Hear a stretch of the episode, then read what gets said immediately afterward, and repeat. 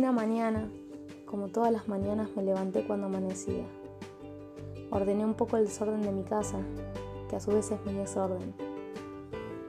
Y fui al jardín a leer. Caminé por el pasto húmedo que estaba lleno del rocío de la noche anterior. Me senté en el borde de la pileta, desayuné, escuché los pájaros cantar, toqué el pasto y había una pregunta que resonaba en mi cabeza. ¿Y qué más? ¿Y qué más? Es la pregunta que me hace Amadeo cada día. Y cada vez que yo le doy una respuesta, él me dice, ¿y qué más, mamá? A veces le respondo desde mi ego solamente para que él me admire, pero otras tantas veces le respondo desde mi ser. ¿Y qué más? Sigue resonando en mi cabeza. Es que siempre hay más, hay un universo entero.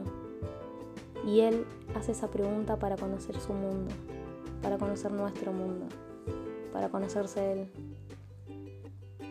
Hay veces que es mejor quedarnos con la pregunta y no tener la respuesta, porque esa respuesta la vamos a ir descubriendo mientras vamos caminando la vida.